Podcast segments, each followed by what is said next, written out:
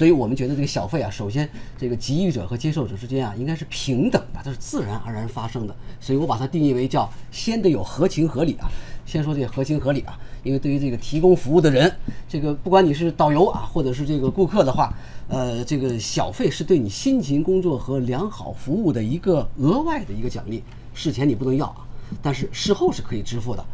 而且是可以互动的，你知道吧？然后对于接受服务的人的这个小费啊，一开始这动机啊，肯定不是说我付我我想多付钱得到更好的服务，我其实想的是，哎呦，突然有一惊喜啊，发现这小费呢是可以对我的已经享受的超值服务的一个尊重和肯定啊。注意啊，这当中有一个特别大的一个前提，就是这必须得是自愿的。